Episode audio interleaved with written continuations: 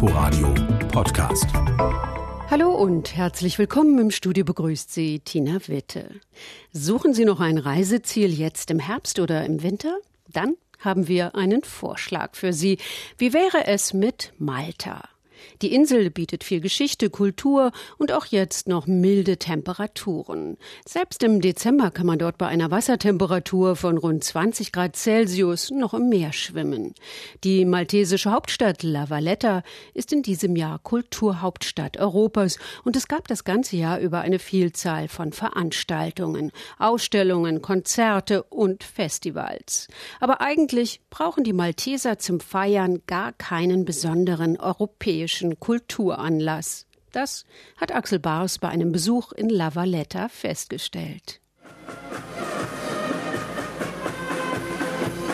Um die 360 Kirchen gibt es auf Malta. Jeder hat ihren Heiligen, dem zu Ehren ein Patronatsfest gefeiert wird. Und zu dieser Festa spielt eine Blaskapelle, werden Heiligenstatuen durch den Ort getragen, wird gefeiert, gesungen, getanzt, gegessen und getrunken. Das wurde ausreichend für eine Festa pro Tag im Jahr. Tatsächlich aber konzentriert sich die Saison auf die Monate Mai bis September. So wie an diesem Wochenende, als praktischerweise in einem Schwups des heiligen Dominikus, des heiligen Augustinus, Maria Carmelitas und des heiligen Paulus, des Inselheiligen gedacht wird. Eine vielköpfige Blaskapelle zieht durch die mit Fahnen und Blumengebinden geschmückten Straßen Vallettas. Die Statuen der Schutzheiligen werden auf den Schultern von Festa-Anhängern getragen. Die Menschen flanieren oder besser gesagt drängen sich links und rechts vorbei, grüßen Freunde und Verwandte, schauen sich die Auslagen der zahlreichen kleineren und größeren Geschäfte an, nehmen ein Kaffee, ein Eis, kleine Kuchen, kehren anschließend in eines der vielen Restaurants ein oder schlendern nach Hause. Música Hier sind wir in Valletta, die Hauptstadt Malta. Das ist die Hauptstraße, Republikstraße. Isabel führt uns durch ihre Stadt. Manchmal verlieren wir sie im Gedränge der Schaulustigen, aber schließlich finden wir uns wieder und finden wir auch ein ruhigeres Gässchen, in dem sie weiter erklären kann. Wenn Sie hier in der Mitte der Straße kommen, normalerweise kann man am Ende auf jeder Straße in Valletta das Meer sehen, Mittelmeer. Heute kann man nicht gut sehen durch diese Dekorationen für den großen Fest heute Abend.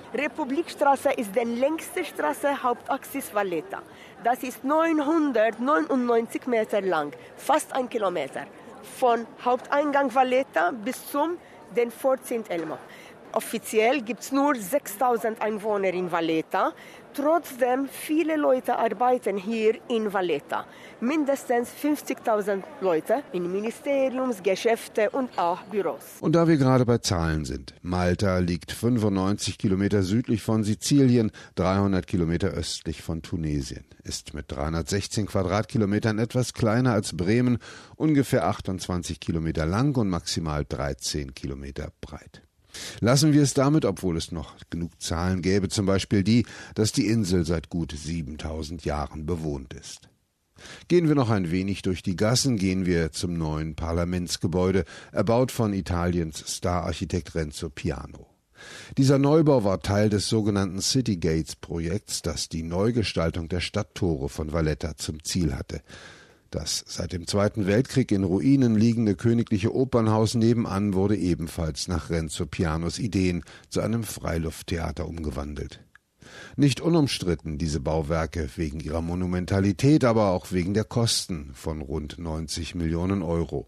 Ein schickes, modernes Gebäude ist das Parlament allemal mit einer großen Terrasse, von der man einen spektakulären Blick über fast die ganze kleine Insel hat. Also, von hier kann man den Tritonbrunne sehr gut sehen. Floriana, höchster Punkt Malta. Man kann von hier auch in Dina ganz Hintergrund auf den Hügel kann man Kuppel mit Festungsmauern sehen. Das ist alte Hauptstadt Malta, im Dina. Mdina, die alte Hauptstadt. Die neue ist Valletta. Die Ritter vom Johanniterorden erlitten 1522 durch Süleyman II. auf Rhodos eine empfindliche Niederlage und waren plötzlich heimatlos weil Kaiser Karl V. fürchtete, Rom könnte von den Osmanen eingenommen werden, gab er den Johannitern Malta mit dem Auftrag, eine Flotte aufzubauen und das Mittelmeer zu schützen. Valletta gilt als eine der historisch am besten gesicherten Städte der Welt, denn sie wird von einem Ring aus Bastionen umgeben. Nicht zuletzt das führte 1565 dazu, dass die Stadt und die Insel einem übermächtigen Angriff osmanischer Heere widerstand. Die Macht der Kreuzritter allgemein schwand ebenso wie die Aussicht, das heilige Land für das Christentum erobern zu können, und aus dieser Einsicht entschlossen sich die Ordensritter, sich der Barmherzigkeit, der christlichen Nächstenliebe und Hilfe zu widmen. Eine Tradition, die ja auch heute noch fortlebt, wobei zu beachten ist, dass die Johanniter seit dem 16. Jahrhundert eine evangelische Ordensgemeinschaft sind, der sogenannte Gesamtorden der Malteser katholisch blieb. Zeugnisse der einstigen Macht der Ritter gibt es in Valletta reichlich. Das ist hier die Fassade Großmeisterpalast. Heute sagen wir Präsidentpalast. Das ist eine von den ersten Gebäuden, die in Valletta gebaut wurde. Von hier diese großen langen Balkonen auf jeder Ecke könnte der Großmeister die Ritter sehr gut kontrollieren. Von oben. Wenn er wollte, könnte heute der Staatspräsident vom Balkon aus die Einwohner kontrollieren. Der Großmeisterpalast ist sein Amtssitz, aber auch Museum mit einer beeindruckenden Zahl von Räumen und von Gemälden und einer ebenso beeindruckenden Waffenkammer. Ein kleines Stück nur neben diesem wahrlich majestätischen Bau ist ein kleineres Gebäude, ebenso alt, etwas bescheidener und dafür im Privatbesitz. Begrüßt Nicolas de Piro seine Gäste. Er ist, so sein offizieller Titel, neunter Marquis de Piro, Baron des maltesischen Lehens, ein Ritter Maltas. The house is more or less 450 years old. 450 Jahre alt ist das Haus, so der Marquis. Die ersten 200 Jahre lang gehörte es den Malteserrittern.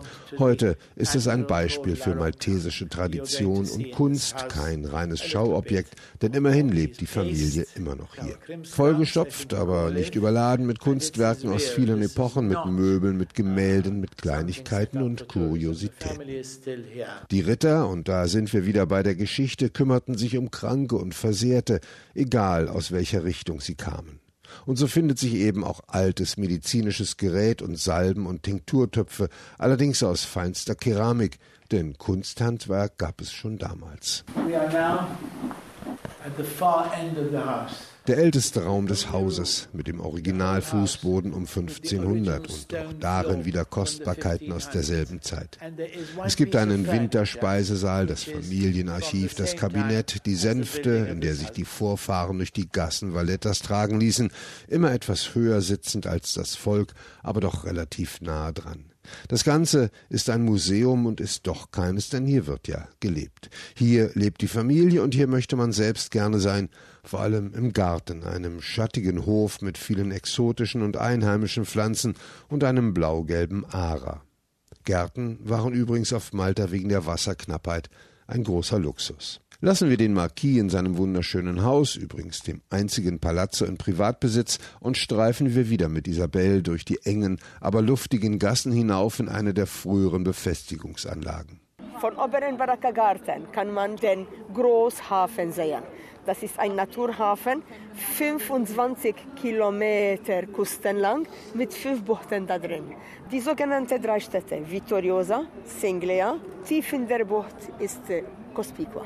Das ist hier vor St. Angelo, wo es die Ritter Ärztehauptstadt benutzt hatten. Die Türken waren hier in Valletta, wo es heute oberen Baracca-Garten gibt.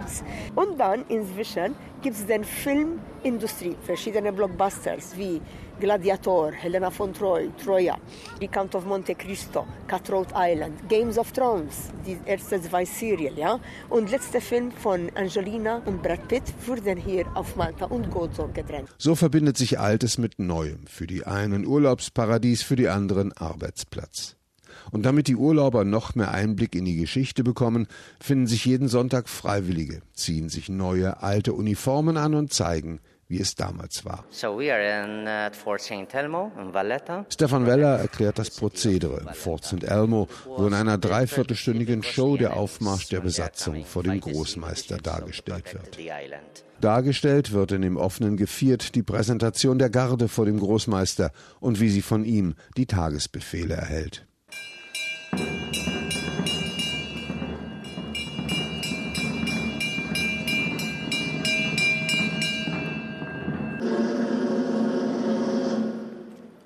Gerade haben Sie das Läuten der Alarmglocke gehört. welche die Garnison darüber informiert, dass der Großbeiliff bald eintreffen wird. Der diensthabende Offizier wird nun die Tagesbefehle verlesen, um allen ihre speziellen Pflichten in Erinnerung zu rufen.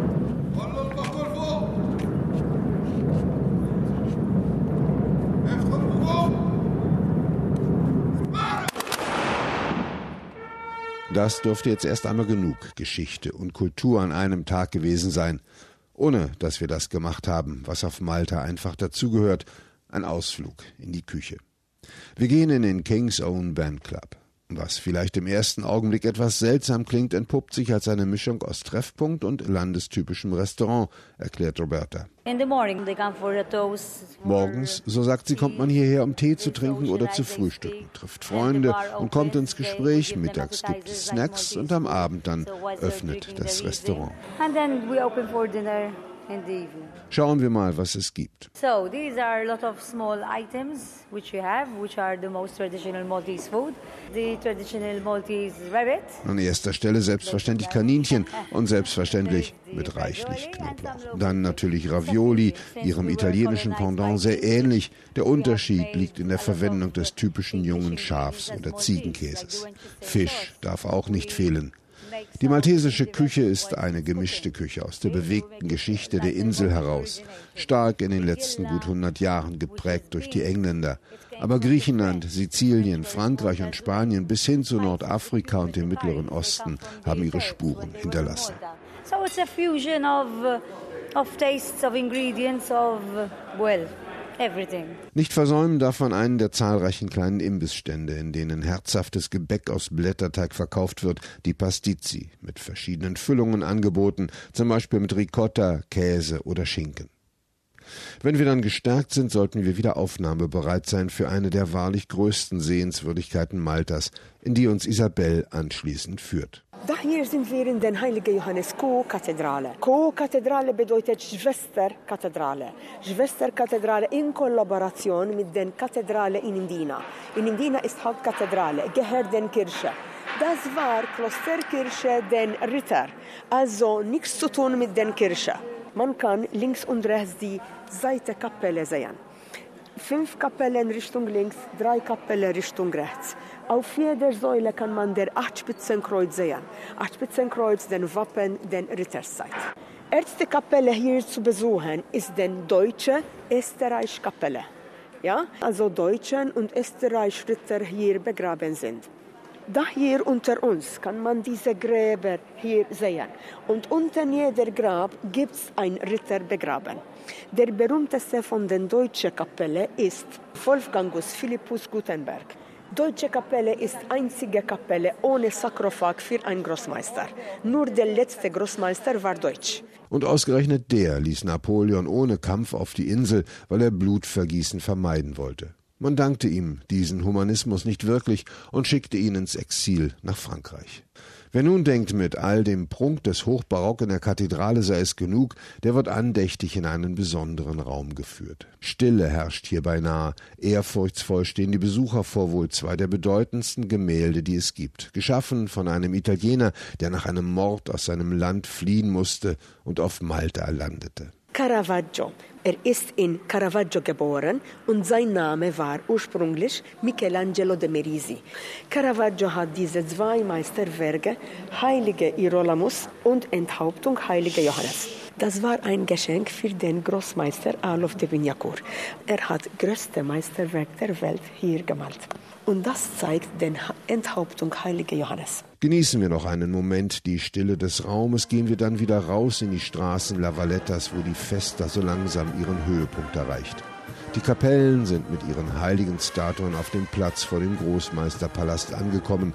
Zeit für das, was auch typisch maltesisch ist. Zu jeder richtigen Festa gehört ein Feuerwerk.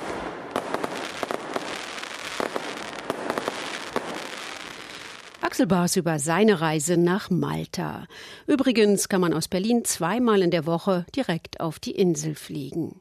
Mehr Informationen zu dieser Sendung finden Sie online auf inforadio.de slash unterwegs. Danke fürs Zuhören. Am Mikrofon verabschiedet sich Tina Witte. Inforadio Podcast.